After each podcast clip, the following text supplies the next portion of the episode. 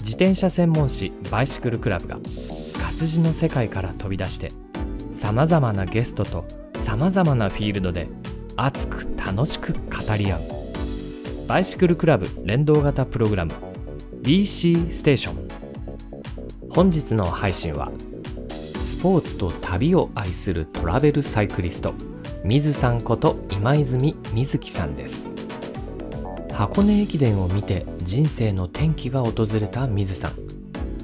スポーツ大好き女性アスリートが今挑んでいる大きな挑戦とは何か？番組史上かなり長距離でタフな数字がどんどん出てくる66分。それではどうぞお楽しみに。はい、えー BC ステーション、えー本日は日付が2月7日。そして場所は、えーバイシクルクラブの本社アディックスさんのビルに来ております。私の目の前には水さん今泉瑞希さんがお越しいただいておりますこんにちはこんにちは。水さん今日初めましてですねはじめましてですね。えーこのね、えー今度水さんをゲストに呼びたいってこう副、えー編集長から、はい。えー連絡があって恥ずかしながらちょっとまだ僕その時にまだはい。水さんのことを知らなかったんです、いえいえいえいえい勉強しまして。え。あありがとうございます。なんていうおチャレンジングを重ねる人だと。いやいやいや。まあその話たっぷり聞きたいんですけども。はい。はい。えっ、とまずねはい。僕名前をまずパッて読めなかったんですけども、はい。今今ねはい。今泉はい。水木っていうのはこれどういうふうにいつも漢字を説明するときに言います漢字あのうんみずほの水って言いますね。に希望のに希。ねはいで最初ねあれなんて読むのかなって読めなかったんだけど、はいまあなんか調べたらその出てきた時に、はいはい。アルファベットにしたらね愛がすごい多いんですそうなんですよ。愛溢れてる4つもあったんですよあ愛が溢れてる。ね 確かに。そう、はいあすごいいい名前だなってその時にふと思いましてありがとうございます。でも、えー、とそのファーストネームである水木の水、はい。MIZU はい。これがなんて言うんでしょうね。こうニックネーム的まあに、そうですね。活動名というか。活動名。まあでも本名で呼ばれることもありますし、はい。水木って呼ばれることもありますし、はい。なんかいろいろ特にこだわりはないんですけど、はい。まあ自分では水って言ってます。なんでね、はい。今日も私 最初にこのね、えー会議室に来た時には水さん、はい。こんにちはってこう、はい。水さんっていうふうにも呼ばせていただありがとうございこうかなます。と。はい。思います。はい。ではえーっとその水さんの、えー多分トライアスロンの界隈でははい。もしくはマラソンの界隈ではもう、あはい。水さんねってこうねお分かりの人ももう全然いると思うんですが はい。バイシクルクラブ非常に読者の層が広いはい。ので、はい知らない方のためにも含めて、はい。ちょっと自己紹介的にそのなんて言うんでしょう出身とか出身とか。まあいろいろはい。過去のことを、えー引き出しをあい明かせていただきたいなと思ってます、はい。ご出身どちらですか？出身は群馬県です。群馬の何市群馬県の桐生市っていうところでもう自然豊かなはいところで育ちました。桐生市ですねはい。桐タンスの桐に生まれるというあ、そうですすそうです。僕のもうあと僕の話に言っちゃうけど僕の友達にその名前の人がいたんですよねえ、名字で。名字であ、はいはい。で「きりう」っていうふうに読むんですけど、それ合ってます、えーきりうですか、うん。あでも地名だと U が入ります。桐生桐生ですけど。あのあれですよね。陸上の速いうん。桐生選手も桐生だったり桐生。U, U は入ったはずです。あそうなんだ、はい。そうなの桐生市ね。桐でもなんか群馬県桐生市。あ確かに有名なはい。もう山奥とか山しかないのでうん。サイクリストは結構知ってる方も多いんじゃないかなって思うんですけど。うん。はい。そこにはいくつぐらいまでおられたんですか？とそこには実家にはうん。えっと中学校卒業までいました。あ結構早いはいそうですね。段階で。高校生からは寮生活してたのでははい。なので中学校卒業までが実家桐生市でした。じゃあそのじゃあし中学までははいなんか聞いたところによると相当活発な女の子だったらしく、そうですね、ええ。まあはい。す活発というのは、まあ、特にスポーツの中では何をはい。最初はやってたんですか、あでもとあ最初にやってたのはなんか何がすごい得意だったっていうのはないんですけど、うん。まあ、とにかくそのお母さんのお腹の中にいる頃からあ絶対男の子って言われてたぐらい なんか元気だったみたいで。蹴り飛ばしてばっかりだ。はいなんかぜなんか動きが男の子だねって言ってたら、えー。いざ女の子でびっくりされるっていうぐらいなんかえー。活発だったみたいで、へ幼少期は本当にこれといったスポーツはしてなかったんですけど、うん。その運運動会とかでえうん。結構なんかちょっと頑張ったりとかはしてて、ただ、えー、と小学校からバスケットボールをしてました。はいその時代ではい。バスケというのは何のなんていうきっかけ？はい、なんか漫画とけかさはい。いろいろメディアの中でこれに影響を受けて始めたとか、はいはい。なんかそういうエピソードなんかあります、はい、あのきっかけは、えっと、あのバスケットボールじゃないんですけど、はあ。のアタックナンバーワンっていあ、う。古い。はい、でも、はい。それがドラマ化された。あそうかそうはい。か、ドはい。ラマ化された時に、はい。あバレーボール楽しそうって思ってバレーボールをやりたいって思ってたんですけど、うん。その頃地域にバレーボールチームがなかったのではい、じゃあとりあえずバスケットボールやっとこうみたいな感じでボール同じぐらい大きさだし、みたいな。なんか場場も似てるしみたいな。あんまり違いはよく分かってなくて小学校の頃は。まあね、はい。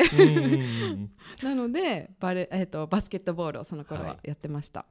小学校バスケ。で中学。で中学はバレーボールに。中学はやっぱりやりたはい。い、からバレーボーールやりたかったのでバレーボールをやっていて、はい。はい。あのーバスケバレーときてはい。体育会系っていうのかな。その、結構激しめのクラブというか部活に結構没頭されてたんですか、それともまあまあ緩めといあうか。全然ゆるあそうなんいですね。ねはい。えー。結構なんかやっぱり周りはインターハイ出てましたとかバリバリな人が多いんですけど私は全然全くそういうことはなくて、うん。ただ平凡に部活動をしていたっていう感じですうね、ん。はい。で高校から、えー寮生活ってことは、はい。まあ、親元離れてはい。どこに行かれたんですか？はでも同じ群馬県内の、あはい。えっと高校が前橋にあってうん。あの寮が高崎にある同じ敷地内なんですけど、あの境目があるので、っていうので、はい、住んでたのは高崎に住んでました。高校ではじゃあ今度はスポーツ的に言うと何を？高校はあのほぼ男子校だったんですよ、ほぼ男子はい。校、、クラス40人中女子が6人しかいなくてわなので部活は兼部 OK だったんですよ。人数が少ないので、はい。なのでバレーボールとバスケットボール両方やってました。へえ、はい。40人男子6人女子。はい。高倍率だ。そうなんですよ。男からすると。本当に本当にあそういう。男からすると。もうでも上司が少なかったですね。はでも別にまあ高校の部活ですから、はい。当然女子バスケ女子バレーではい。すよね、そうですね。一応女子チームで。少ない中はい。で、えーじゃあ中高と、まあ、バスケバレーがまた続いたっていうことなんですね、はい。えー、と高校からその次のステップアップっていうのは今度どんなはい。ことになったんですか？えっと、高校生のうちに、うん。あの箱根駅伝を見るようになってお正月にやっている？テレビで。テレビで、はいはいはい。テレビで箱根駅伝を見始めたら今度あマラソンやってみたいなって思って、はい。まあ、高校生のうちからちょっとずつマラソンは出るようになっていってでそこから大学はマラソンサークルに入ったっていうはあ。流れですね。高校の時代にあのじゃあ正月の箱根駅伝、はい。正月2日3日の。はい、あれで徳光さんと同じようにこう涙流すぐらい、本当に大好きで。はい。だから大学生の時は、えっと、10区間全部見に行ったりとかもしていました。リアルに観戦でですか？観戦で。はい応援ということで。応援で。うわー。ちなみにご自身の大学は、はえー出場するというところまではいかない。出てないですね。あの私女子大に行ってたので。あそうなんですね、はい、そもそも。そこねプロフィール、はい。あの前公式ホームページにも出てましたがはい。お茶の水女子です。はい。そっかそこのえ陸上部っていうんですか？じゃあ。もうサークルですね。あサークルで。大学生の時はサークルへでーマラソンをしてました、はいなんかねまあもう結果的にはトライアスロンやってるっていうのはもう最初から知ってたんですがもう、はい。もうそこにもうトライはアスロンのい一個であるマラソンの要素っていうのがもう入ってきたってことなんですね。高校ぐらいから見見始めるのと走り始めるのをうん。やってきたと、はい。おー。じゃあ長距離系はもうかなりまあ自分のそうですね。長距離がもともと好きだったのかもしれないですねその頃から。はいそっかマラソンででもマラソンマラソンというかその駅伝からはい。見て感銘を受けて、はいそれでさホームページにもちゃんと水さんはすごく克明に書いてあるので、はい。もう予習には事欠かなかったんですけども ありがとうございます。その感動をはい。伝える側に行きたいっていうあそうですね。ちょっとそれを教えてください。あその、はい。社会人になるステップのあところですステップで。ね。はい。やっぱその箱根駅伝のランナーを見て、うん。あ私も走りたいって思って、うん。その走る楽しさっていうのを教えてもらってうん。でそのなんだろう箱根ランナーからなんその魅力を感じて私も走るようになったっていう人を増やしたい。っていうふうな思いでそのスポーツ中継の仕事がしたいと思って、えっと、テレビ局に入社してスポーツ中継業務に携わってました。はい、だからだ。あの今までずっとこのマイクを前にしてねお話しされてるとね、はい、綺麗な言葉遣い。えいえいえいえ。関係ないです全然。ー私なんかと比べて本当にねあの噛んだりもせずに言葉もとても。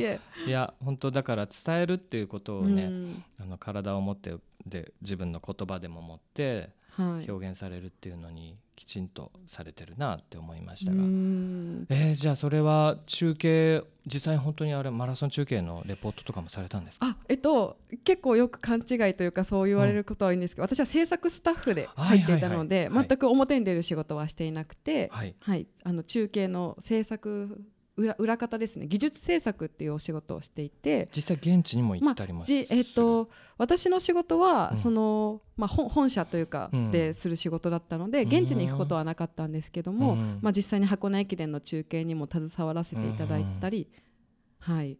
まあ、いろんなオリンピックの中継とかもさせていただいたりとかしていたのオリンピッでクっていうとその当時あったのは？は、えっと、初めてやったのはリオですね。何年？2000 2010あれ？6? それぐらいだっけ？ほうほうほあれ？う はい。忘れた、私も、はい、もう。それくらいだったと思います。はい。なるほど。合ってる。合ってる。隣であの聞いてらっしゃったはい。山口編集長が丸としてくれた、はい。山口さんありがとうございます。リオが初めてのオリンピックでう。んでしたね。はい。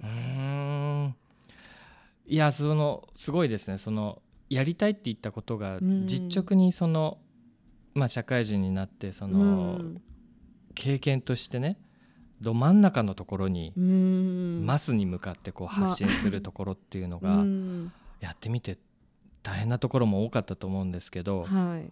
なんかやりがいはどんなところに感じられたんですか？結構ぼ僕の中ではそのはい。テレビ局の中の人、なかなかその見てる人の声を直接聞くっていうにはうんなかなかちょっとね距離感があるので、わかるかなどうかななんてちょっと思ったりもしたんですそうですね。もう結構やりがいっていうのは、まあ、自分がやってて楽しいっていうのがうん。一番のやりがいだったかなってうん思いますね。そのやっぱり選手のあの競技の前後競技だけじゃなくて前後の,、うん。うん。あの素顔とかを、うん。あの見ていただいたりとかそういうあなんだろう。もう結果が全てじゃないっていうのがスポーツなので、そのいろんな背景とかも、うん。そのテレビとかで見ていただけたらなっていうのは思っていたので、まあ、そういうお仕事をさせていただけて、まあ良かったというか楽しかったというか、本当あの、ね。発信する側がね、はい、もし黙って無音でやってたらあんまり面白くないけど、うん。解説しないと分かんない部分もあったりするけどはいすごく一人ね有名な解説で上手い人いるじゃないですか。増田なんとかさんっていう、はいはいはいはい。あの人のうんちくの多さとかもうん。思わずくすって笑っちゃうぐらい、はいはい。マラソンって実はこんな面白いんだ過酷なんだとかね、はい。うん裏はこんなことがあるんだなんて、はい。あれは本当伝える側の技量というか努力なんですね。はい。あ。ーいやそっかそっか。じゃあそのテレビキー局にお勤めになられてはい。その後はい。えその時もあれですか？ランニングというかマラソンは続けてたりもしてたんですか？そうですね、うん。はい。ずっとまだマラソンはやっていて、うんうん。ですね。じゃあまだ20趣代前半はい。中盤ぐらいの時はい。まだ走ってたと、さてそこからだんだんとご自身がこのアスリートへの道に、だんだんとステップアップするわけですが、はい。なんか転機っていうのはどんなところにあったんですか？そうですね。まあちょっとこのあれあの使っていただくかわかんないんですけど、その転職した理由っていうのがちょっと体調を崩してしまったっていうのが転職の理由だったので、うん。まあ、その広告代理店で、うん。に転職をしてまあ結構あの生活リズムは整った生活ができていたので、はい。まあ、そのちょっと生活にゆとりができ始めた時に、まあ、トライアスロンにももともと興味があったのでやってみようかなっていうのがきっかけで始まったっていう感じですね。なんかはい。いうきっかけが。周りにやってる人多くいたとかトライアスロン。あ全くいなかったですね。本当、はい、でももともと大学生時代から「弱虫ペダル」を読んで、ああその頃。はい。はい、で自転車を買っていたんですね。大学卒業と同時ぐらいに自転車を買っていて、はい。まあ、大学時代はマラソンサークルもにも入っていたので、まあ、マラソンと自転車やっていたのでああと水泳だけやればトライアスロンっていうのに挑戦できるなみたいな、ふわっと思っていて、うん。まあ、そこからじゃあうん。ちょっと時間にもゆとりができたからやってみようっていう感じで。だから私がトライアスロンを始めたきっかけっていうのは割とふわっとしていますね。はい、まあでもそこには弱虫ペダルの自転車きっかけもちゃんとあって、はいはいわあやっぱな渡辺先生の影響でかいな はい、もう感謝してます。はいはい。えっとトライアスロンって僕もまあ本当80年代ぐらいから耳にはしていて、はい。で90年代頭僕もロードバイクから最初スタートしてはい。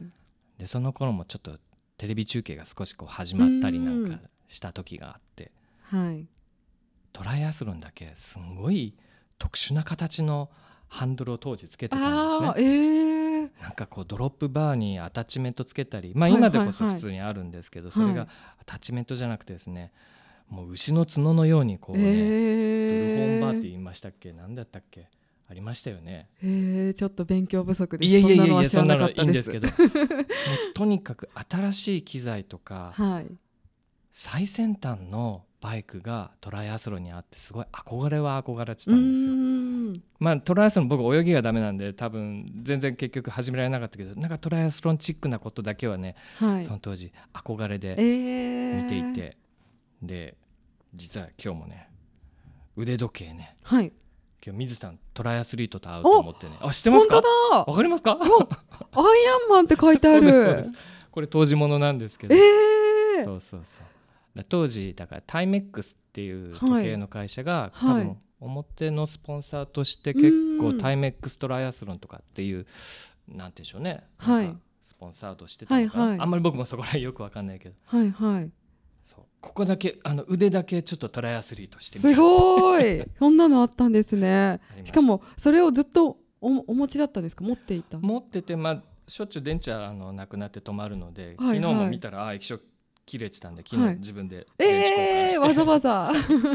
ありがとうございます。ええそうちょっと僕もそのなんでしょうこう丘サーファーならぬ見かけドライアスもう本当にファンとしてはその、新しい機材にどんどんこうあの入れられるトライアスロンの世界がすごくこう輝かしく見えてたんです。まあ、はいはいそんなのは良いとしてはいトライアスロンってでも今さっきお話しされたようにはい。どっから始めるかって結構ね3つあるから、うんはい。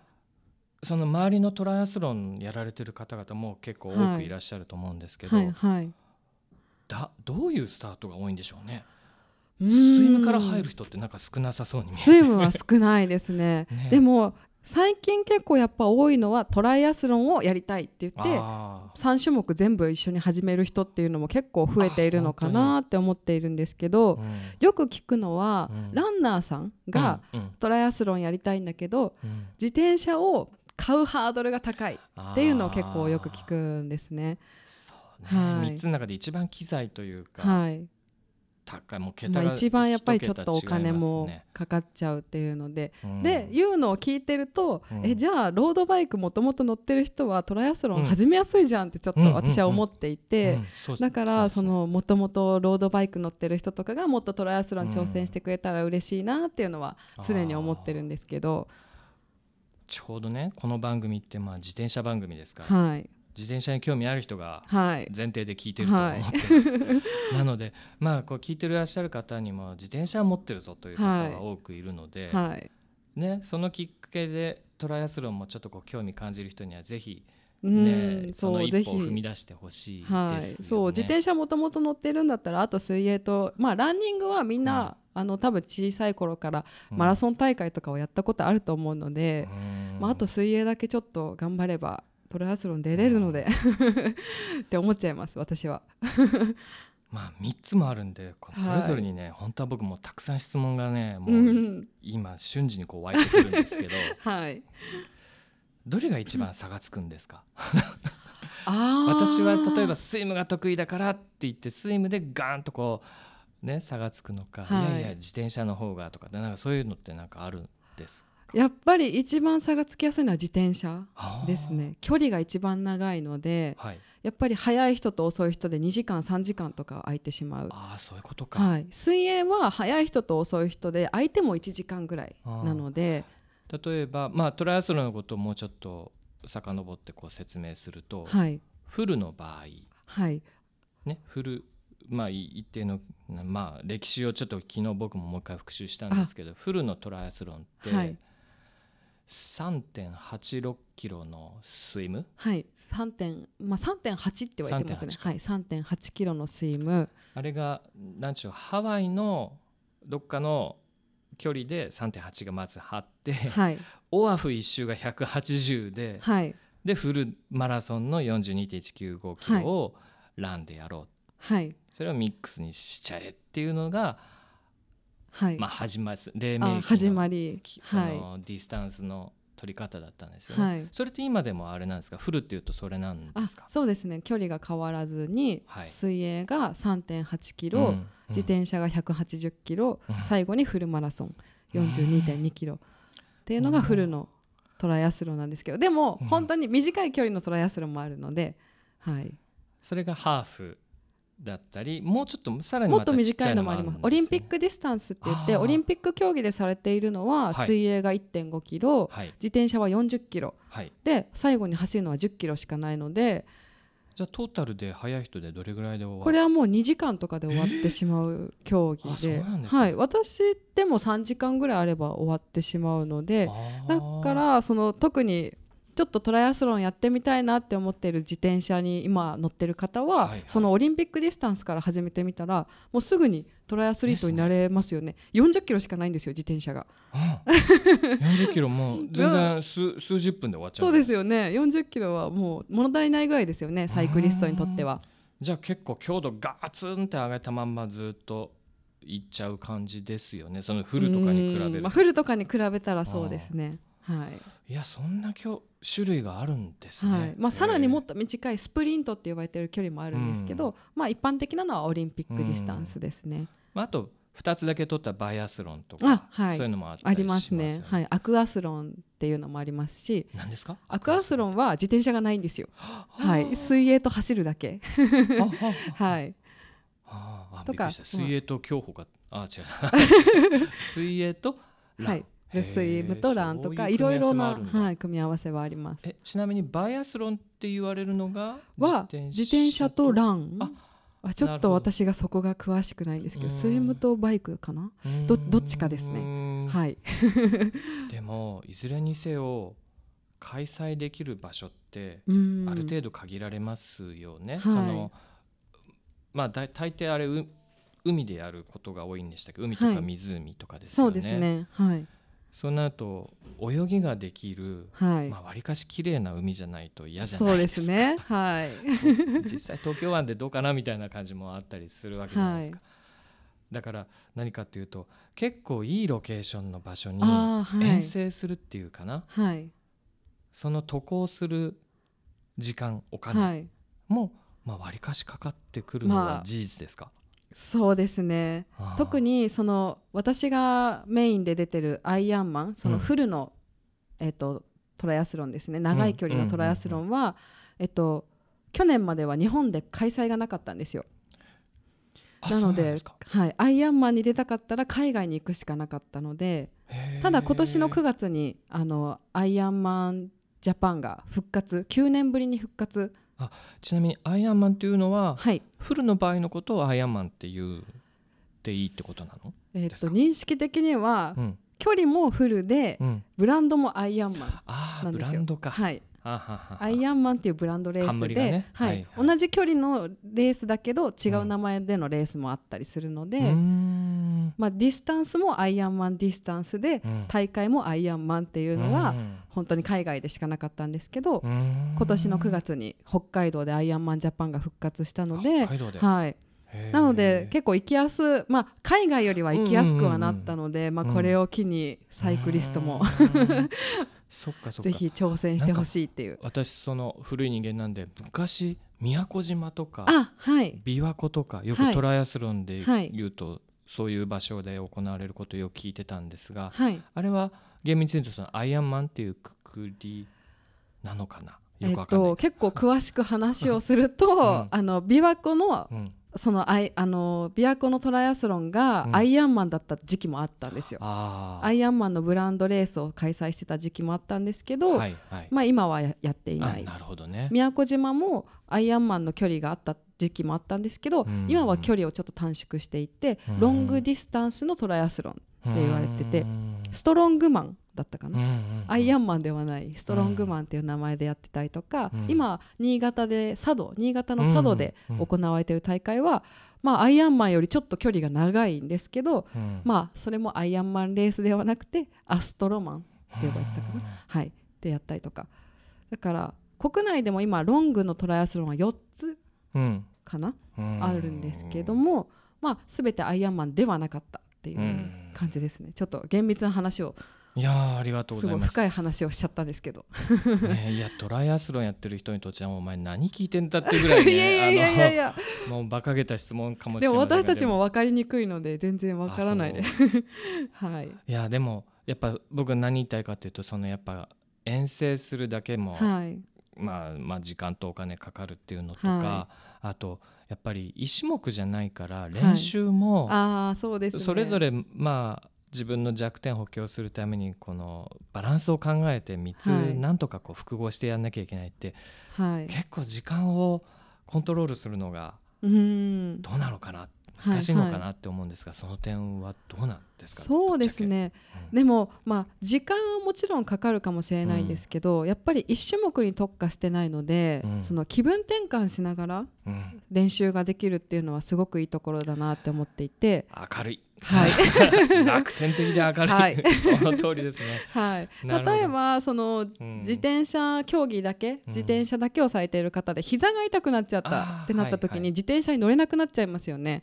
でもトライアスリートだったら水泳ができるんですよ、キックを打たずに水泳の練習ができたりとか、まあ、そういう練習の仕方とかで気分転換もできますし、っていうのが結構いいところだなって思っているので逆に私はそ,、の3種目やっていてもよかったかなって思ってます、雨降っててもプールに行きゃいいし、はい、プールで プールに行けるんです。うん。はい、冬でもプールもあるし、まあ、はい、うん、そうね。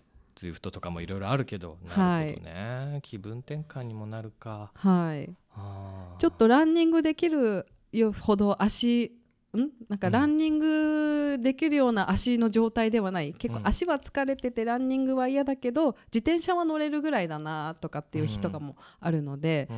まあ、逆にそれがサイクリストさんだったらもうなんか自転車に乗るしかないので、うん。もうどんなに足がきつくても自転車に乗るしかないとかっていうのがあるので、その点がバランスが取れてるかなっていうのはあります。あとどれか1個にするとはい。使う筋肉って限られちゃうじゃないですか。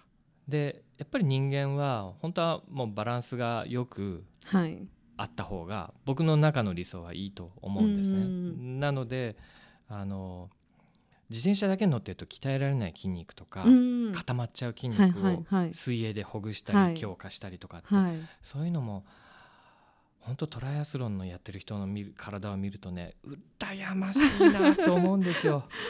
昔中山選手とかってね90年代に覚えてますか、山口さん。ね。な中山俊彦さんでしたっけ？なんかねまあごめんなさいもう。すいません。いえいえいえ俺古い 古い人しか知らなくて。でも海外のさトライアスリートももう一番理想的ないい体を作ってうん本当にいいところにいい筋肉ある。俊之さんね。中山俊之いたんですよ。フジテレビのへねー。なんかスポンなんだろう。イメージイメージスポーツマンみたいな感じでちょっとねフジテレビが当時猛プッシュしてた時代が僕は今思い出しました。えー。まあまあまあまあまあ。ところで、はい。そうそうそうちょっと今思い出したんですがはい。水さんのね、はい。ホームページすごく分かりやすくってあありがとうございます。あのスラスラと読めちゃったんですがその中にかあのなんだと思ったワードがトラベルサイクリストってあるんですね。はい。これね初めて聞いたんですよ。あ私が作りま作ったというかはいそうですね。はい。ちょっとど どんな意味なのか教えてください。まあえっと、私は今の活動としては、うん。結構全国各地とか海外とかに、うん。あの自転車を持って走りに行って、うん。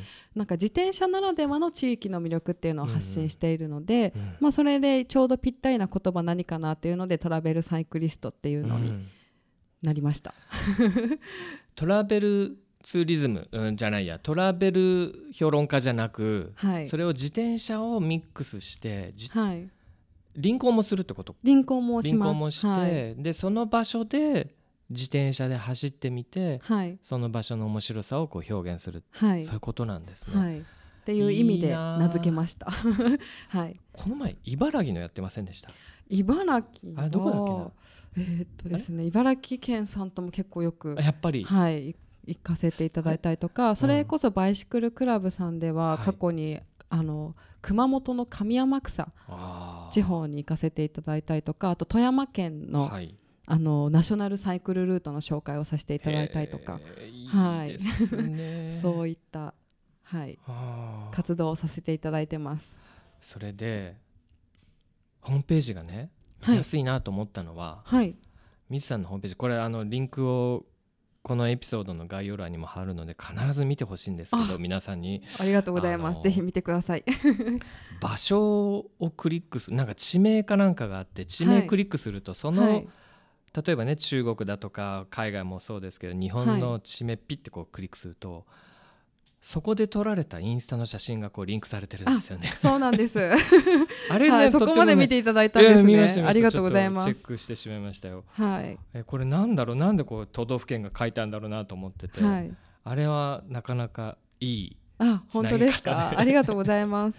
でもそれ見るとすっごいたくさん行ってるんですね。そうですね。本当にいろいろなところ行かせていただいていて、うんまあ走ったことない都道府県はあと 10, 10個ぐらいはあるんですけどはい、なんか走っそうそう今の走ったことのある県とか、はい。あと百名山の数とかもあ、そうです。100名山もやってますあ。この人は目標を立てて今の達成度合いを数値化するっていうのがすごくうまいんだなって思ったんですけど そうかもしれないですね。はあーいやーすごい次に思ったのがですねい。はい。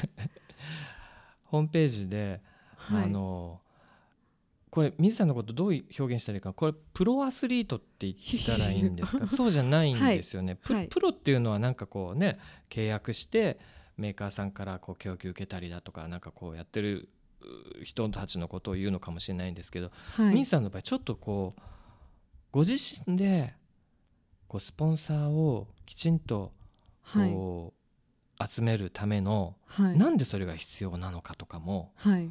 書いてあるんですがまあそれちょっと僕は今はしょっちゃって言いましたがはい。ウルトラマントライアスロンってはい。言ったらいいんですか、はい。ね、えーちょうど昨年お年が30になったというのをきっかけにっていうのを、はい。なんか僕がベラベラしゃべっちゃったらあれなんですけどありがとうちょっとございます。そこら辺はい。いきさつをもう少し水さんご自身からはい。話していただいてもいいですか、はい。あのー今年の7月にうんカナダで行われるウルトラマントライアスロンっていう、うん。めちゃくちゃ長いトライアスロンに挑戦するんですけど、うん。まあ、ちょうどその去年30歳になった時に、うん。なんかやり残したことないかなって考えている中で、うん。まあ、ウルトラマントライアスロンっていう存在は5年ぐらい前からは知っていて、うん。まあ、それに挑戦するしようかなって思って、うん。まあ、その挑戦を決めたんですけど、ちなみにウルトラマントライアスロン？はい、倍なんですか？どれ？そうですね。アイアンマントライアスロンのおよそ倍。距離距離を言うと、うん。水泳が1 0キロ、水泳1 0キロ。はい、自転車が420キロ。で最後がフルマラソン2回分。84キロ。何日でやるの？を3日間でやります。3日間で？はいすごいはい、っていうのに挑戦します。カ。ナダでやるっていうのがえもう迫ってますね。もうすぐなんでですよ。もう半年切っていて、今年の7月？末です。うん。ちょうどオリンピックのあの開催日と一緒。7月26日からなんですけど、なるほど、はい。えーそれに昨年もう本当の決意をしてしまったと。はい決意してしまった。っちゃったわけですね。そうそうなんですよ。決意してしまったんですよ。はいそれにはまあまあそれホームページ見見た中ではい。いろいろ用意が大変であるとか、はい。ね帯同する人も一人じゃできないわけで、はい。とかねいろいろ書いてありましたよね。はい。その挑戦はいやお金があってもできることじゃないし お金は当然必要なんだけれども、はい。それに対してすごくこう真正面からちゃんとね文字としてこうサイトに表してくれててうん裏表なく。はい。なるほどってなんかこう応援したい人の気持ちもちゃんとこう、汲み取ってくれてるなーなんて僕は思って、ああ本当ですか？ありがとうございます。うん、そのスポンサー個人でもね法人でもそのどういう形でスポンサーするとどういうふうなこうフィードバックをもらえるかとか、はい。そういうところもね克明に書いてあってくださって、はい書かせて順調ですか？まそこら辺は。順うーん 順あおかげさまうん。で順調は順調です。うんうん はい。うんただもう少しお力をお借りしたいなというのが、はい、現実ですね。特はいにちょっと本当にお金の話をすると、うん。今円あ円安円安？え円安じゃないですか、の影響で見積もりよりもちょっと大幅にかかりそうだなっていうのが。聞いてびっくりしました。このはい一つの大会で はい。350そうですね。はい。すっごいですね。はい。それをさやっぱさ普通のプロアスリートじゃなくてさねまあある意味一般の枠で出はいるという、そういう位置づけでいいんですよね、はい。その人にしてみたらいやおお金は本当に大切。お金も。もうもちろん時間も機材も全はいてにおいて バランスよくこうねあのはい。準備しなきゃいけないと思うんですけれども、はい。っうーんていうのが現実ですね今は。じゃあはい。練習も それに向けての練習っていうのはいろいろまあ前提ね出るための前提条件もちゃんとあったりとかはい。あるんですよねこういうのも。もともと出場資格としてはそうん。のアイアンマンレースを、うん。えっと2年以内に14時間半以内に完走するっていう規定があって、うん。それを私は去年のアイアンマンニュージーランドで出場権を取って、取れてはい。まあそれでそこからあのエントリーシートみたいなのも送るんですよ。大会本部に、えっと、完走できそうな根拠の大会を全部並べろみたいな感じで。入社試験みたいな、はい。エントリーシートって久しぶりに聞きましたね。そうあで、はいはい。あの出たい理由とか、ええ。出て成し遂げたいこととか、そういうのをええ。結構あの結構ボリューミーでそれをひたすら、まあ、もちろん英語で書く。私英語が喋れないので、はい。英語も調べながら書いてはあ。っていうのを出して。え単はいに数値でね、これが条件クリアしたからポッてこうデジタルにできるんじゃなくて、はい結構作文能力じゃないですけども、はい。そのうんまあ、どれぐらい どれぐらい考慮されてるのかわからないですけども、ははい、だからそのアイアンマンのタイムだけじゃなくて100キロマラソンとかも挑戦してるので100キロマラソンのタイムとかも書いたりとか、うん。あとは過去にその200キロライドのタイムを提出したりとか自転車ではしなんか長い距離走ったことあるっていう,、そのストラバのデータを送ったりとかっていうのをしました。ストラバデータを提出、はい。ほうシビア。まあねやってる大会もそれは死んでもらっちゃ困るわけで。そうですね。やっぱりちゃんとした人にやはいってもらえ結構日本人出るんですかそれは？そうですね。毎年一人くらいは出場者がいて、あはい。あで女性っていうのは女性は過去にもいらっしゃるんですか？はい過去にも何名かいらっしゃるんですけども、私の出るこのカナダの大会には一人しかいらっしゃらなくて、日本人の女性は。うん。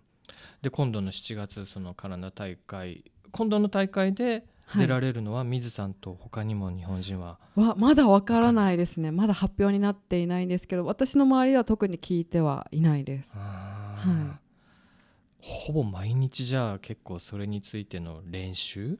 そうですね。ははい。大変ですよね。うん、そうですね。結構練習はうんしています。でもその30という区切りを見つけた時にはい。これだと思った頂点相当でかいと思うんですけど はい。あのやっぱトライアスロンやる人ってもう本当に僕から見たらもう夢のまた夢かもしれませんがものすごい達成感の塊。じゃないですか、はい普通はね一つやって達成できるものをあまあ1日とかその超長時間かけてはい。やるっていうそれが次へのモチベーションというか、もう。またアドレナリンがグワーって出るわけでしょうん、そうですね。もうぶっちゃけやりがいってどういう部分にあるんですか？やってる時のトライアスロンのやりがいって。トライアスロンのそのロングのトライアスロンのやりがいっていうのは、まあ、やっぱり達成感が一番大きいんですけど、うん。私はやっぱりそのその中でもそのトライアスロンを楽しむっていうのをすごく大事にしてるので、はい、その海を泳いでて綺麗だったとか、うん。その海底が見えて魚と一緒に泳げて綺麗だったとか 自転車だったら景色が綺麗海沿いを走れるのでうん。景色が綺麗だったとか、まあ、ランニングとかもすごいゆゆっくり景色が流れるので、まあ、その土地の景色も楽しむっていうのもやっぱりトライアスロンっていうかロングのトライアスロンは特になんですけど面白いところだなって思ってます。初めて知っ はい、そういう自然の良さその土地の良さ、そこをはい。心から楽しんでるんだ。はいまあ特。まあ、特にそのうん。競技としてうん。アイアンマンをやってる方はまた別だとは思いますけど、うん。うん1分1秒競ってる方々は、でもやっぱりロングのトライアスロンってなると、うん。まあ、私は本当に完走を目標にやっているので、もう最初から最後まで楽しいっていうのを目標にやっているので、その楽しむ余裕もあったりうんしますし、はい、今までで一番綺麗だった。楽しかった。もう水さん的には今の楽しいのはい。偏差値75ってどこら辺？で どの場所のどの大会とかだったんですか？どの場所、うん。でも、えっと、去年あのアイアンマンの世界選手権にうん。出させていただいたんですね。うん。本当はもうちょっとあの実力がないと出れない大会だったんですけど、やっぱちょっとそのコロナの影響とかもあって、うん。結構あの、まあ、ある程度の実力があれば出やすいっていう大会だったので、世界選手権っていうものに出させていただいたんですけど、やっぱりそれはすごい、まあ、ハワイでやっていたので、はい。はい。まあ、ロケーションももちろん最高ですしやっぱり世界選手権なのでみんなやっぱりなんなんだろうモチベーションが違う人？ですね、はい。やっぱ完走を目標にしてない人が多いので、まあ、なんか世界一位を目指す、ねはい。その国出出場国の中の一番を目指すとか、まあ、い。はいろんなそのモチベーションってやっぱ世界選手権って全然ガラッと変わりますよね。なのでその雰囲気も含めてそのやっぱり思い出の大会ですね。うん。そこはどんな戦績ご自身の中でははい、自分で点数をつけるとしたらどんな感じだったんですか？点数をつけるとしたら でもその自己ベストを更新できたのうんあで,、はい、で結構険しいって言われてるコースだったので、まあ、その自己ベストを更新できてうんやっぱそのもうウルトラマントライアスロンに出るっていうのも決めていたので、まあその自己ベストを更新できたのも良かったですし、うん。その大体12時間ぐらいかけてゴールしたんですけど翌日にうん。15キロのランニングもしました。えー。はい、すごい人目の前にしてる いやいやいやそのやっぱウルトラマントライアスロンは。回復層ですかそれ？いやいやいやもうその 過酷な3日間を過ごすので。なるほどなるほど、はい。まあ、それを前提にしてちょっといい練習になるなって思って。実際そうですもんね、はいウルトラマントライアスロンだと。そうなんです。えそれも3日間さっきはい、3おっしゃいました、日間で1日の競技時間が12時間って決まっているので12時間競技して12時間休んで12時間競技して12時間休んで最後に12時間競技するっていう日程なので、はあ。まあ、ちょうどそのハワイのアイアンマンも12時間ぐらいでゴールできたのでうん。その12時間後に、うんうんうんうん。まあ、そこは15キロぐらいしか走れなかったんですけど、もう疲れてて。ってことはウルトラマントライアスロンはまあ大抵スイムが最初。はい。それもさっきえ何キロって言いましたっけ？スイムが10キロです。10, キロ。はい。時間にするとどれぐらいなんですか？は、えっと、一応5時間か3時間から5時間ぐらい。はい、はい。じゃあその日のうちにはい。自転車にもはい。スタートする、そうなんです。自転車が2つに分かれていんてそういうことですね。12第一時間までだからか、第1バイクが145キロ、はあはいじゃあ1日目がスイムとバイクです、じゃあ真ん中は2日目はバイクだけ。バイクだけです。で3日目がランだけ。バイクはトータルで400 420です。じゃあ真ん中の2日目バイクは2何十キロとか。そうですね。275キロです いやー。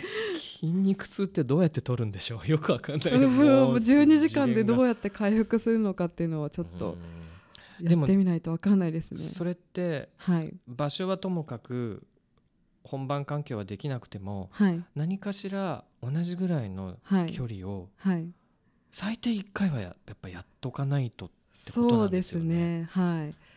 ちょっと今までにやった練習としては、うんえっと、伊豆一周わかりますか、はいはい。伊豆市はうん。200キロあるんですけど、1日目に伊豆市をしてバイクで？あ自転車で。自転車で伊豆市をして、はい。2日目にランニングで、えっと、トレイルランニングの40キロ、うん。で大体うん平地換算すると60キロぐらいあるって言われてるんですけど、トレイルランニングで40キロ走って3日目に、えー、と ZWIFT でうん。バーチャルエベレスティングをやるっていう 3日間のトレーニングはやってみました。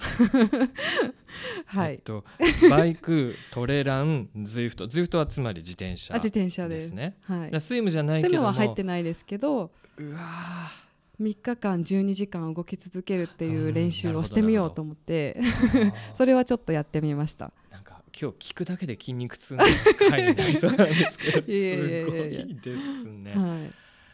それってあの一人でやられるんですか？なんかそのコーチだったりパートナーだったり。いや僕、はい。何が言いたいかというとはい。一人じゃもうめげそうですよね。そうそうそうそんな気がするんですけど、そのウルトラマントライアスロンっていうのはサポートクルーを絶対に連れていかないといけないっていう決まりがあるので、そのサポートクルーでついてきてくれる方々がその練習を手伝ってくれててなるほど。はい、なのでそうですね、まあ、全日程同じ人ではないんですけど、まあ、各日程で練習は一緒にやってもらってます。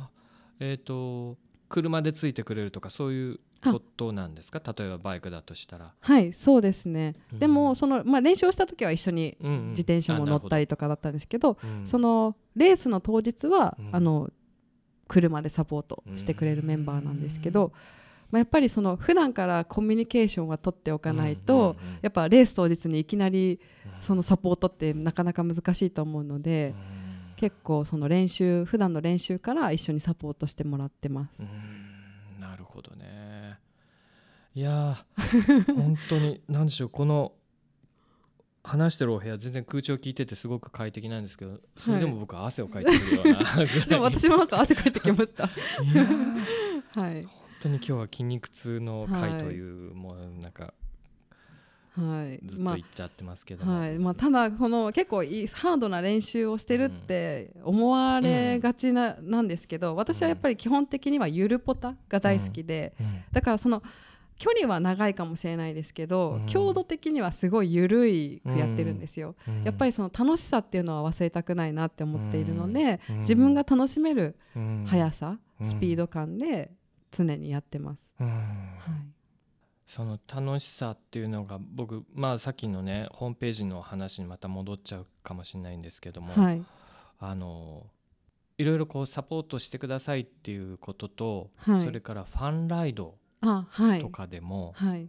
あれ今度の週末もあるんでしたっけ？なあなそうです、ね。今週末ちょうど。ありますよね、はい。とかすごくそのなんでしょうこうウェブだけで済まされることじゃなくてきちんとそのサポートしてくださる方もしくはファンの方とはい。リアルにコミュニケーションがリアルにライドもして、はい。リアルあにラめっちゃ近い人なんだなって思ってて、それをなまあニコニコあの一緒に走ってる方たちの写真も見たりなんかすると、はい。楽しそうにやってらっしゃるんですよね。はい。だからゴリゴリのアスリートさんだと本当はい。に自分自身の体力をつけるるために一生懸命になる。まあそれは当たり前なんですけど、はい。そうじゃない部分でも水さんはなんかこう交流を楽しみにしてるなっていうような、はいそんなところあがーすごい嬉しいです。はい、もう本当にに大事にしてるところはその楽しさを伝えたいっていうのは一番なので、うん。私がすごいハードなトレーニングして疲れましたって言ってるだけだと、それはなんかそのさあの自転車乗ってる人を増やしたいとか トライアスロンやってる人を増やしたいにつながらないんじゃないかって思ってるので、まあやっぱり楽しさを絶対に大前提に、はい、やってます。なるほどだよね。だって嫌な話ばっかりしたらはい。やりたいっていう人、逆効果になっちゃいますよね。あとやっぱ嫌なトレーニングしなくてもトライアスロンはできるので、うん。本当に常に楽しいトレーニングしかしてなくても、うん。まあアイアンマンも私も完走してますし、うん。っていうのをやっぱ伝えたい。なんか私でもできるんだみたいな、うん。ウルトラマントライアスロンもじゃあいろいろカナダというすごく大絶景が多いとはい。思われますが、はい7月の、えー、20何六。日？26 262728の3日間です、ははい。いやーぜひいろんな方たちに応援サポートしていただいて、はい。で気持ちよくねその旅立っていただきたいというか、はい。はいやってほしいですし。でじゃあちょっとその、えーサポートのところでも、はい。水さんらしいなと思ったのが、はい。あのサポート内容によってはい。あのランなんつうのグレード分けをされてる中の一番 最初にチェレステっていうのがあったんですね。はい。でそのまあよくあるのはブロンズシルバーゴールド、はい。ねそれは分かりました、はい。その一番手前にチェレステってはい。ビアンキ好きですか、はい、ヤンキー好きです。もともとはやっぱりあの、ヨアムスペダルの荒北さんが好きでビアンキに乗り始めたので、はい。僕ちょっと弱ペのそこら辺をまだ読んでなかったんあ、ですけどそすね。こは、はい。そういうメジャーな人がはい、好きなキャラクターの自転車に乗るっていうのは割と弱虫ペダルから自転車を始めた人は多いんですよね。はい、結構多いと思います。私もそれで好きなキャラクターの自転車に乗って、えーじゃあメーカーさんはさ渡辺先生にさ次はぜひこのメーカーに乗ってくださいってやるのが筋じゃないとか言ってうんなんかそんなのはあるんですかね。はい。へーでビアンキにも乗ってらっしゃるのは確かに僕インスタでも見ました、はい。ちょっとマシンの話もしていいですか、はい。ヨーレを乗ってますあね、そうです。今はい。黄色の黄色の。あれはい。僕どこで見たかというと去年の、えー秋9月にやった大滝はい。ではい。あ、松尾さんという方が優勝してました、あのバイクですね。あのグラベルの方で。はい。あの時読めなかったんですヨーヨーレオです。ヨーレオが読めなくて はい。でで水さんのことをこういろいろこう見てたら、はいあヨーレオ乗ってるはい。でヨーレオもちょっとチャタって調べたらはい。意外と安かったんですね、あ、そうなんですよ。かなり安くて、はい。うん、どういうバイク中国のはい。ブランドといえばいいんでしたっけ、はい、もともと中国のブランドなんですけどもともとはカーボンの卸業者だった会社が、そこからホイール作り始めて、まあ、そこからフレームも作り始めてで自社で全部やってるので価格が抑えられてるっていう。そうなんですよね、はい。だからホイールとかにも当然強いですし、はい。でだから海外の他のメーカーさんの OEM みたいなこともずっとやられてあたからそうですそうです。今も並行してやってるはずです。そういうことなんですね、へえいや意外と今の時代えこの値段でって、はい。フルカーボンで。でちゃんとあのドット .jp っていう、まあ、日本はい法人っていうのかな、はい。っていうのもできてるんですもんね、だから安心してっていうのかな、はい安心して。うん。はい。じゃあそれに、えートライアスロン用のバイクもその要領制そうです。なんですね。ので、えっと、私はご提供いただいてるんですけどトライアスロン用のバイクと,、うん。えっとエアロードエアロロード、はい。2台ご提供いただいてて今度のウルトラマントライアスロンはそれで出る予定です。え2台？そうですね。持っていく。2台使い分けてあのスペアバイクとしても。あと結構山岳のコースと平坦コースがあるらしいので,、ではい。自転車を乗り換えれるらしいので、なるほど。はい、ので両方持って行って乗り分けるかっていうのをちょっと今作戦立ててます。サポートがいるからあそうです。こにサポートがバイクも一緒に持ってってはい、っじゃあこの時はこのバイクに変えるあかっこいいなんか。ていうなんかちょっとツへーーツールみたいですよね。ね。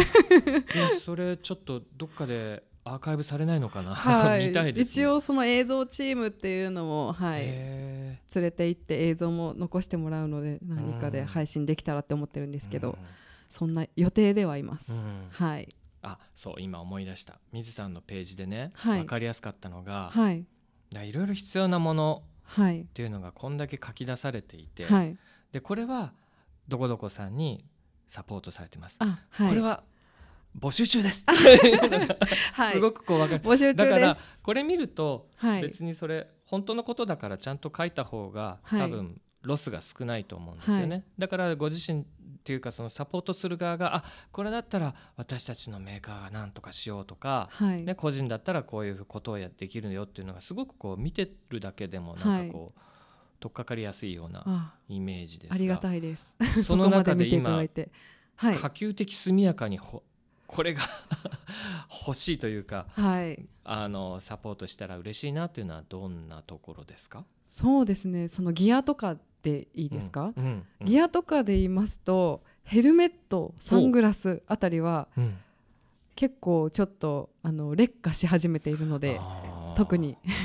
あ とシューズですね。はやっぱり消耗品なので。ですね。はい。まあ、もちろん今持っているものでそのまま出よう出ても大丈夫は大丈夫なんですけど、うん。もしサポートいただけるなら嬉しいっていう、うんヘルメットアイウェアシューズ。はい。あーじゃあみんな自転車系ということ自か転車系が多いですね。はい。まあね海風にさらされはい。日中ももうずーっと使っているその時間的な長さから言うと普通の使い方よりも相当疲労度たまりますねきっとね。うん。なるほどねえーお聞きになられてる方の中でなんか心当たりある方はぜひ。ぜひおまず願いいた水さんのしますページを見ていただくとですね、すごくわかりやすく伝わるんじゃないかなと思いますね。ありがとうございます。うん。ぜひご覧いただけたら嬉しいです、うん。はい。でね個人でもそのチェレステから始まりブロンズクラス、シルバークラスゴールドっていうね、さなんて言うんでしょうあれは。サあのポート、はい。クラファンうんに近いんですけど、うん。クラファンにしなかった理由っていうのがあって、うん。えっとクラファンではなくてコミュニティうんっていうのを作ったんですね、うんあの応援コミュニティっていうので、でその応援してくださってる方に直接お礼とかも言いたいなって思ってそ,、それでライドイベントとかもしていてそこに書いてあった、はい。ライドっていうのがそうなんですあとやっぱりその長距離の練習ってどうしても一人ではできないので、うん。そのコミュニティライドのメンバーさんにお声掛けしてこの日に長距離の練習するんですけど給水のサポートしてくださいませんかっていうのをたお願いしてサポートに来てくださるっていうようなそういうコミュニティになっているのでそのやっぱりそのただご支援いただくだけじゃなくてうん。自分の練習も応援していただけるしそのであのうん。直接ライドイベントでお話しして近況とかも報告できるっていうので今その応援コミュニティっていうのを作りました。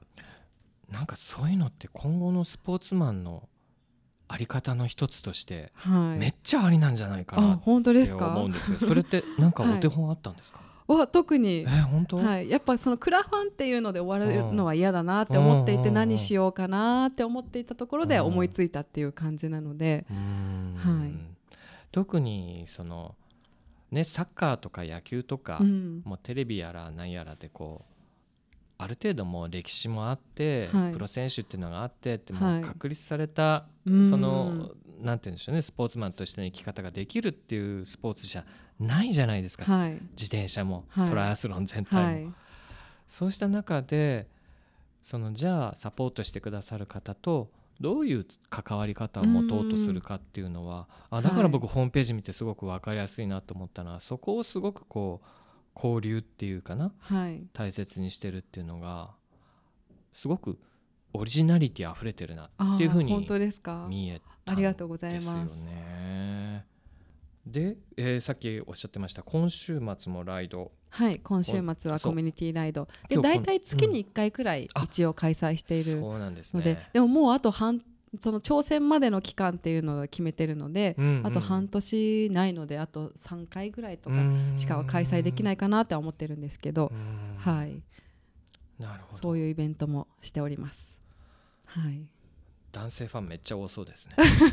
男性の、はい、方も、はい、多いですね。うんはいいやいやそうなるだろうな、はい、ライドの写真もそうだったもん。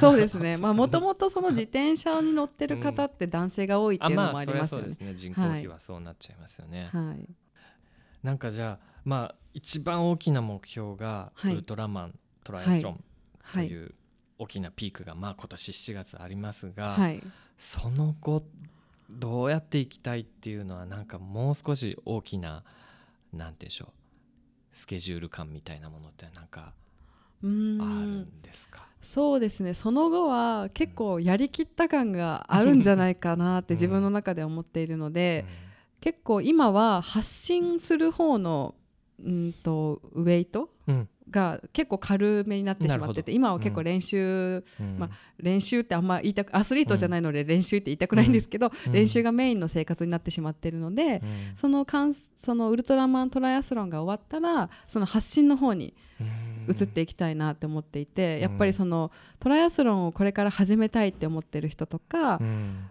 そういう人向けに発信の方を頑張っていきたいなっていうふうには思ってます。そのウェブであったりはい、オンラインだけじゃなくてそのなんだろうななんとか教室みたいにしてああ そこまではまだ具体的には。あなんていうのその講演会みたいなあー講演会。講演会的な。まあでもそこまで具体的には考えてないんですけども、今やっぱりもうちょっと SNS とかも更新したいって思ってるんですけど、なかなかできてないっていう現実があるので、まあ終わったらゆっくりうん。思う存分やっていきたいなっていうのは思っているので、まあはい。ミスさんはそうなんですね。きっとなんかこう世の中にこう興味関心ある人に伝えて始めてもらいたいとか、うん。ね、自分と同じこう快感をもっと多くの人に広めたいっていそう意識がねはい。多いんでだからその発信力っていうのは はい。とっても必要になってくるっはい。てことですよね。まあ本当に自分個人でやるには限界があると思うんですけどそれでもやっぱり私が箱根駅伝を見て運動を始めて、うん。今すごく楽しいので、うん。そういう人を増やせていけたらいいなっていうのは思っているので、まあ、そういった生活をしていきたいなっていうふうに思ってます。うん。そこでですねはい、ちょっともう話も最後の方になってしまいますがはい、来月3月2日、はい、えーステーションライドという企画があります。はい、はい、これあのバイシクルクラブがこれ山口さん主催なんなんていう言い方でバイシクルクラブは関わってると言えばいいんでしたっけ？ちょっと今ね隣にずっといらっしゃった山口さん 山口編集長が今助けてくれます。山口さんちょっとステーションライドのことを教えてもらっていいですか？はい、えー、とステーションライドなんですけれども、えーとまあ、バイシクルクラブもあの、まあえーこのイベントをプあのプロデュースする、まあ、実行委員会の、えー、と一部としてあのジョインさせてもらってるあのそんな企画になります。で、えー、とイベントとしてはあの、まあ、120キロと80キロっていう、まあ、あの普通にロングライドを楽しみましょう、まあえー、とエイドであの美味しいものを食べてみんなで頑張ろうっていうイベントとあと、まあ、その他、まあえー、ともう少しのんびり走りたいよっていう人向けにアドベンチャーライドっていうあの、まあ、今回新しくあの歴今まで歴史を巡るようなツアーとではあったんですけれども今回は新たにあのカヤックを楽しむイベントを足してみようっていうあの海で楽しむシーカヤックなんですけれども。カヤック当日にバイクとカヤック両方楽しめるってことなんですか？はい。あのそういう新しい試みなんですけど。楽しすごいことやりますね。なるほど。まあじゃあ丸一日いろいろ楽しもうと思ったらいろんなメニューが選択肢があるよってことですね。はい。はい。で山口さんどうもありがとうございます。でなんでそれ言ったかというとじゃん、は水さんそれに参加してくださるということで、はい。参加させていただきます。なのでこれはまあ今まで水さんをずっとあのサポートしてくださってる方もこれからサポートしてくださる方にも一緒に走るチャンスがね、うん。今さっきおっしゃったようにあの7月の本番に向けて少しこう限られてる中で、はい。水さんと一緒に走れるのはちょっとこう今言葉がルンルンな気分って言いそうになったけどちょっと古すぎて。ねこうそうなんかまはい。あ明るい気分になれるんじゃないかなと思って、水さん暴走って走ったことあります暴走はですねはい何度か、うん。それこそ千葉一周ライドとかもしたことがあるのではい何度か走ったことあります。またいろいろ何市何市がいろいろ出てきて、はい。すごいディス 千葉市ってもうまたでかいんですよね。500キロぐらいあります、この前篠野さんがやってましたね。はいやってました。まあ そっか千葉市の一部ですね暴走っていうと、はい、一部ですよね。はい、で今回はまあもちろん僕も行きたいと思ってますがはい、ねあの3月の暴走ってもうだんだん暖かくなってるんですよね、はい。きっとね。半で菜の花とかも咲いてますよね。すよすごい綺麗ですよね。あのストレートが。はい。あー確かに綺麗綺麗、うん。うん。なんでそれに3月2日に、えー行われるイベントにありますと。そういう告知があったためにですね、はい。山口さんにちょっと説明を補っていただきました。ははい。いで、えーこれが締め切りが2月の20日ということでしたよね。はい。なので、えー今日、えーこの収録が2月の7日なんですけども配信日もちょっと、あの締め切り前に 配信をしてですねもしこれを聞いてる方であまだ間に合うぜひ行ってみたいという方にはぜひこのステーションライドにご参加いただけたらいいなと思っております。はいはい、ちょっと一つ、はい。あの別のイベントの話にはなってしまうんですけどその私が去年アイアンマンの世界選手権でうん。に出国する2日前にライドイベントにゲスト出演させていただいたことがあって、うん。そこでやっぱ頑張ってねって直接言ってもらえてそれすごく力になったんですよ。そうですね、はい、なのでもしその3月2日のステーションライドも参加される方いたら、ぜひウルトラマン頑張ってっていう声を直接いただけたら嬉しいです。まあはい、本当その通りですよね。やっぱり直接って本当に直響き接は本当に力になります。うん。はい。なんか聞いてるだけでこう、涙や感動を お裾分けいただけそうな気がするので 僕はその現場をきちんと抑えよう、あぜひお願いいたします。はい、はい、ではでは、えー、と3月2日お会いしたい方はぜひ、えーステーションライドにお越しください。そして今日はあのー今泉瑞希さん。はい、えーしっかりお話しいただきましたがあのぜひ本当に彼女のホームページとても読み応え見応えたっぷりあると思うのであの関心ある方はぜひチェックしてみてくださいよろしくお願いします。はいどうもお付き合いいただきましてありがとうございましたありがとうございました。ね水さんねあの、はい伊豆に住んでらっしゃって今日来ていただいてあそうです。はい、ねあの朝早くから来ていただいて本当にどうもありがとうございましたありがとうございました。はい、では失礼いたしますいかがでしたでしょうか？とても過酷で辛そうな競技の中でも持ち前の楽しいことを見つける力を発揮する水さん。自分を支えてくれる方とのコミュニケーションの取り方にも人柄が現れているようで新しいスポーツ人の在り方としてとても参考になるのではないでしょうか。とにかく応援したくなる女性アスリートの一人です。3月2日のステーションライドも楽しみです。